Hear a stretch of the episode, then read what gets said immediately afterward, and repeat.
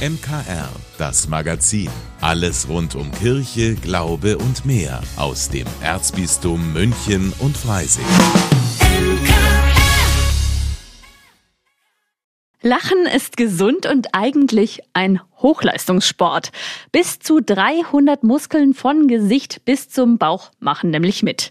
Am Sonntag ist wieder Weltlachtag und da planen die Klinikclowns deutschlandweit Aktionen. Auch die 44-jährige Michaela Ranftl ist in München als Klinikclownin dabei. Die Klinikclowns deutschlandweit sind ja angewiesen auf die Spenden und deswegen wollen wir aufmerksam machen, dass die Klinikclowns einfach wichtig sind in der Medizin und in der Pflege. Deswegen ist Michaela mit ihren Kollegen am Sonntag von 12 bis 17 Uhr im Biergarten am chinesischen Turm im englischen Garten mit einem bunten Programm. Der eine Clown hat eine Jonglage vielleicht im Päckchen dabei. Ich habe vielleicht einen kleinen Zaubertrick dabei. Wir sind mit einem in Anführungsstrichen lustigen Krankenbett unterwegs. Man kann mit uns Fotos machen, genau, und einfach Spaß machen.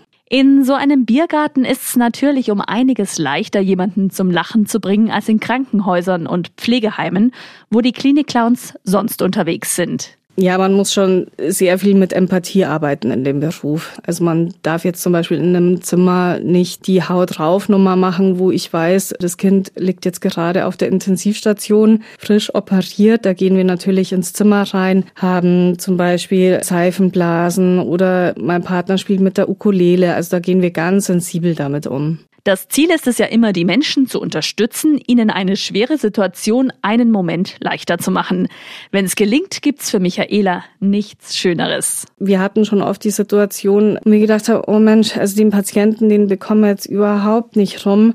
Aber dann hat's doch geklappt. Und das ist dann für uns das Schönste, ist wirklich wie ein Applaus für uns, das Lachen von den Patienten. Wer die Klinikclowns und ihre Arbeit mal gesund und außerhalb des Krankenhauses erleben will, am Sonntag am Weltlachtag ab 12 Uhr am chinesischen Turm. Für alle Kunstfans lohnt sich gerade der Weg nach St. Lukas am Westkreuz. Da gibt's nämlich aktuell eine Ausstellung mit rund 30 großformatigen Bildern. Gestaltet von den Firmlingen des Pfarrverbands München West bei ihrer viertägigen Firmfahrt kurz vor Ostern mit Spraydosen. Einzige Voraussetzung war, auf jedem Bild sollte etwas golden sein. So eine Galaxie mit so einer grünen Sonne und einer Erde. Und ich habe das gemacht, weil ich finde, das sieht einfach schön aus. Ja, ich würde eigentlich auch so eine Art Galaxie machen, aber der Wind hat mein Blatt da drauf geweht und dann im Endeffekt war es dann mehr ein schwarzer Hintergrund mit einem Handabdruck drauf. Der Rand ist Gold, aber der Handabdruck ist dann irgendwie pink oder so gewesen. Also bei mir war das Kreuz Gold, weil das auch so das Hauptmotiv von meinem Bild ist. Und genau, ich habe das Kreuz halt Gold gemacht, weil es für mich eine große Bedeutung hat. Jedes Bild ist auf eine unterschiedlich große Holzplatte gesprüht. Allesamt Reste aus dem Baumarkt. So unterschiedlich die Bilder sind, das goldene Element ist wichtig, weil es den Bildern etwas Besonderes gibt und auch gleichzeitig etwas über den Glauben ausdrückt, erklärt Pastoralreferent Johannes van Grüßbergen, der die Aktion und die Firmfahrt begleitet hat das hat man auch bei den Jugendlichen gemerkt, wo wir alle angeschaut haben, habe ich dann die Frage gestellt, stellt euch mal die ganzen Bilder ohne Gold vor. Und dann kam gleich unisono, nee, dann wären es ja ganz normale Bilder.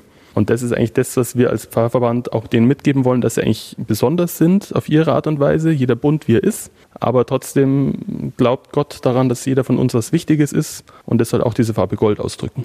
Natürlich waren die Bilder nur ein Teil der Vorbereitung der Jugendlichen auf ihre Firmung im Juli.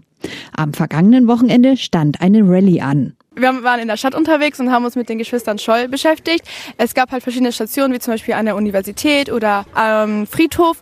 Und genau da hatten wir so ein Blatt, wo wir Fragen zu den ähm, Stationen ausfüllen mussten. Und auch wenn nicht alle Gruppen alle Fragen beantworten konnten, das Wichtigste ist das gegenseitige Kennenlernen der Firmlinge des Pfarrverbands und das Steigern der Vorfreude.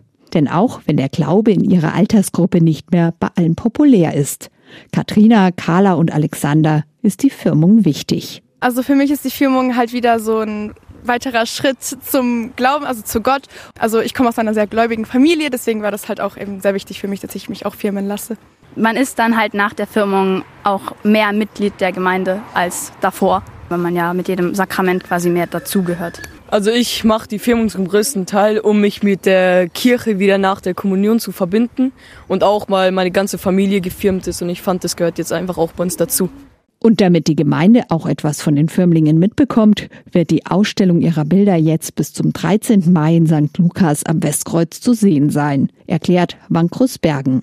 Diese Ausstellung haben wir jetzt ungefähr zwei Wochen, weil wir dann in zwei Wochen auch mit den Filmlingen nochmal eine Aktion haben, wo wir für die Tafel sammeln wollen. Und in der Zeit wollen wir einfach den Gemeindemitgliedern das auch zeigen, was die Filmlinge gemacht haben und aber auch zeigen, ja, dass sich die Jugendlichen gerade auf die Firmung vorbereiten und dass es wirklich auch im Gemeindeleben vorkommt. Und deshalb dachten wir uns jetzt, wir stellen die mal aus und dann dürfen sie die Jugendlichen mit teilnehmen als Erinnerung an die Filmzeit. Zu bewundern sind die Bilder immer zu den Kirchenöffnungszeiten von 8 Uhr bis etwa 17 Uhr. Am Wochenende auch länger. Steffi Schmidt für das MKR. Escape Rooms. Die sind seit einigen Jahren eine beliebte Freizeitbeschäftigung. Es geht dabei darum, als Gruppe Rätsel in einem Raum oder einem Zimmer zu lösen, Geheimfächer zu öffnen und Schlüssel zu finden und so aus dem Raum zu escapen, also zu fliehen.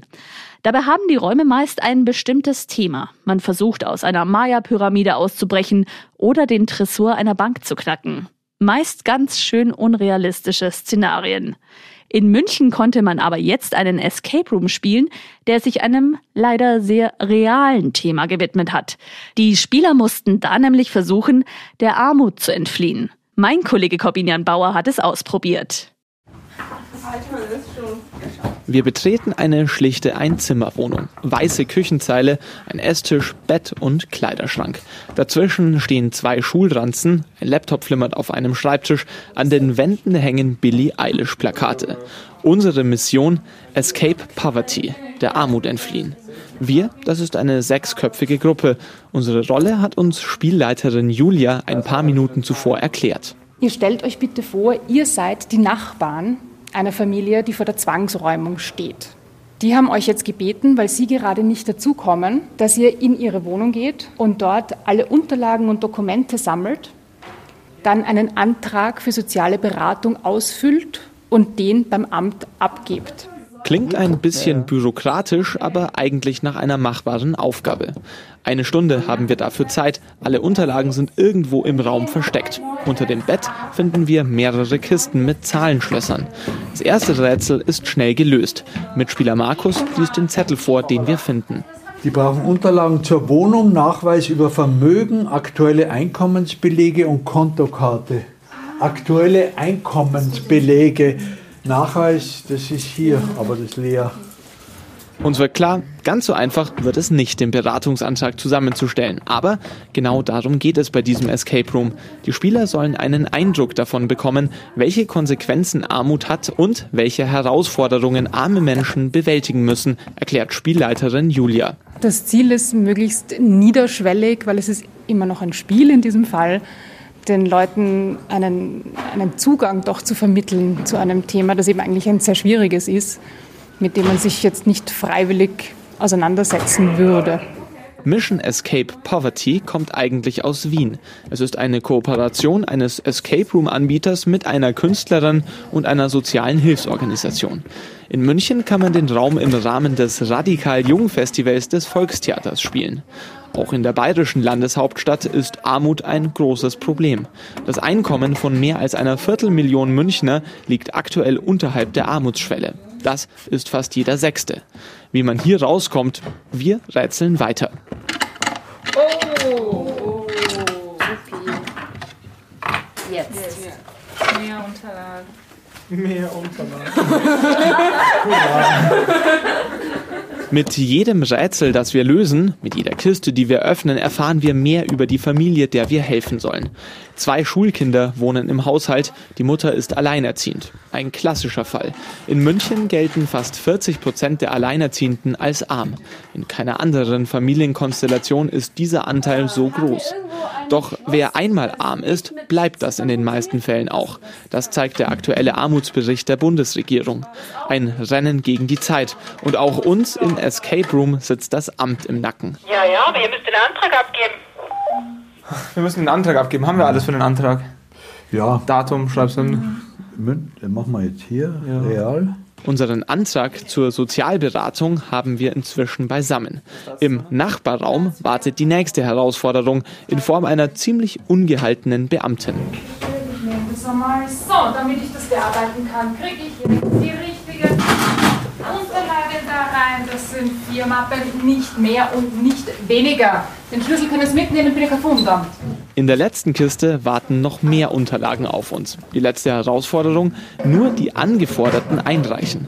Rund ein Drittel unserer gesamten Spielzeit brauchen wir, um uns zu sechs durch die Dokumente zu wühlen. Antrag Hilfe in besonderen Lebenslagen. Seht ihr das wo? Nachweise über beantragte Leistungen. Hier, hier. Alle haben das, deswegen müssen wir. Aha, aha. Dann haben wir es geschafft. Geschafft. Ihr habt gerade die Zeit gehört, ihr habt es genau auf die Sekunde. Gerade noch so. Wir haben es geschafft. Als Team und mit ein bisschen Hilfe von Julia, die während des Spiels die Beamte gemimt hat. Es ist ganz großartig, die garstige Beamtin zu spielen. Erschreckend lustig ist das.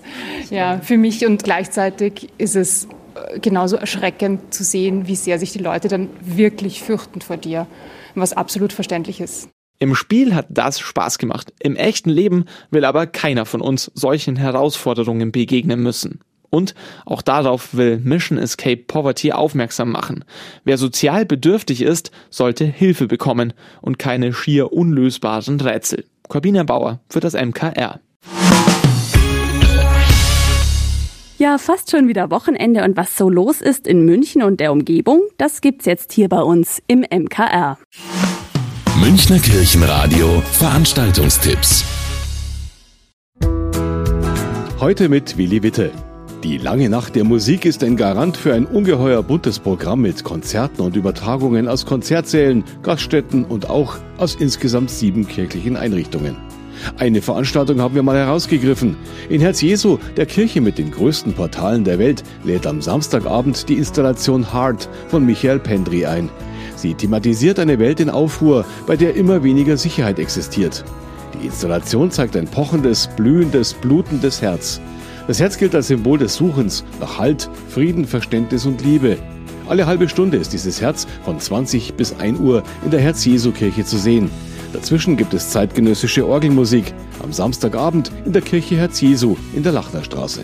Ein Namenstag für die ganze Familie. Am Sonntag feiert der Pfarrverband Pasing das Patrozinium der Kirche Maria Schutz. Los geht's um 9.30 Uhr mit dem Festgottesdienst und der Krönungsmesse von Mozart. Um 10 Uhr starten die Kinder ihren Gottesdienst zum Patrozinium im Pfarrheim. Nach den beiden Gottesdiensten werden vor der Kirche und am Pfarrheim Fahrzeuge gesegnet, vom Bobbycar bis zur schweren Maschine. Und an so einem Namenstag ist natürlich auch für Essen und Trinken gesorgt. Um 11 Uhr treffen sich alle zum Frühshoppen. Am Sonntag in der Kirche Maria Schutz in Pasing. Auf der Bühne im Freisinger Jugendzentrum vis-à-vis hoppelt Mimilotta Hasenohr durch den Wald. Im Figurentheater für Kinder ab drei verhoppelt sich Mimilotta dann prompt. Und dann taucht auch noch der Fuchs auf. Eine Geschichte für alle Kinder, aus der sie Kraft und Mut schöpfen können für die Begegnungen mit der Welt. Das Stück Kleine Schwester Hasenohr beginnt am Sonntag um 15 Uhr im Jugendzentrum vis-à-vis in Freising. Die Karten kosten 8 Euro. Vor und nach dem Theater gibt es ein Eltern-Kind-Café mit einer Bastelaktion. Ich wünsche Ihnen und euch ein schönes Wochenende. Münchner Kirchenradio. Das Radio im Erzbistum München und Freising.